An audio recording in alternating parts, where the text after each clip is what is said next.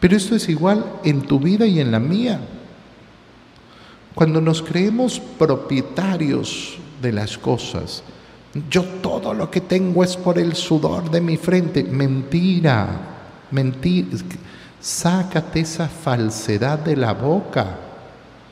Eso es una mentira.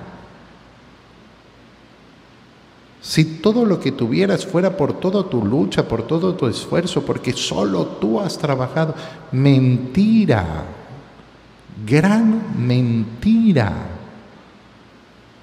Es por el trabajo de muchos, de muchos. Mi vida no es una vida de ermitaño.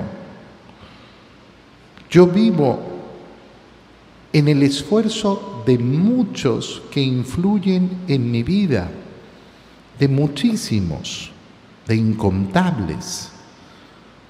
Y por eso tengo lo que tengo, por eso lo que tengo siempre es por bendición del Señor. Y el Señor, ¿qué le dice al pueblo de Israel? Cuando tengas esos bienes y te estés saciando, no te olvides del Señor que te sacó de la esclavitud.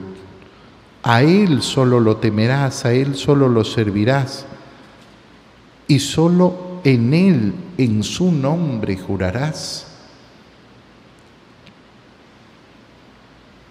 No te olvides, no te olvides por qué tienes lo que tienes y sobre todo lo que nos está diciendo el Señor las cosas materiales no pueden superar a Dios.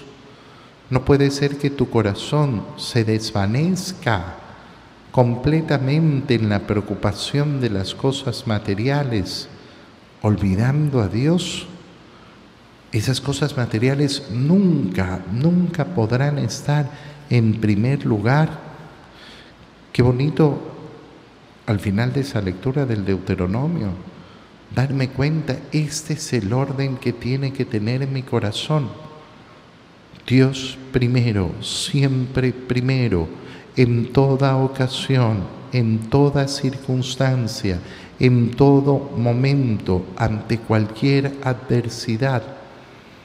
Dios siempre primero.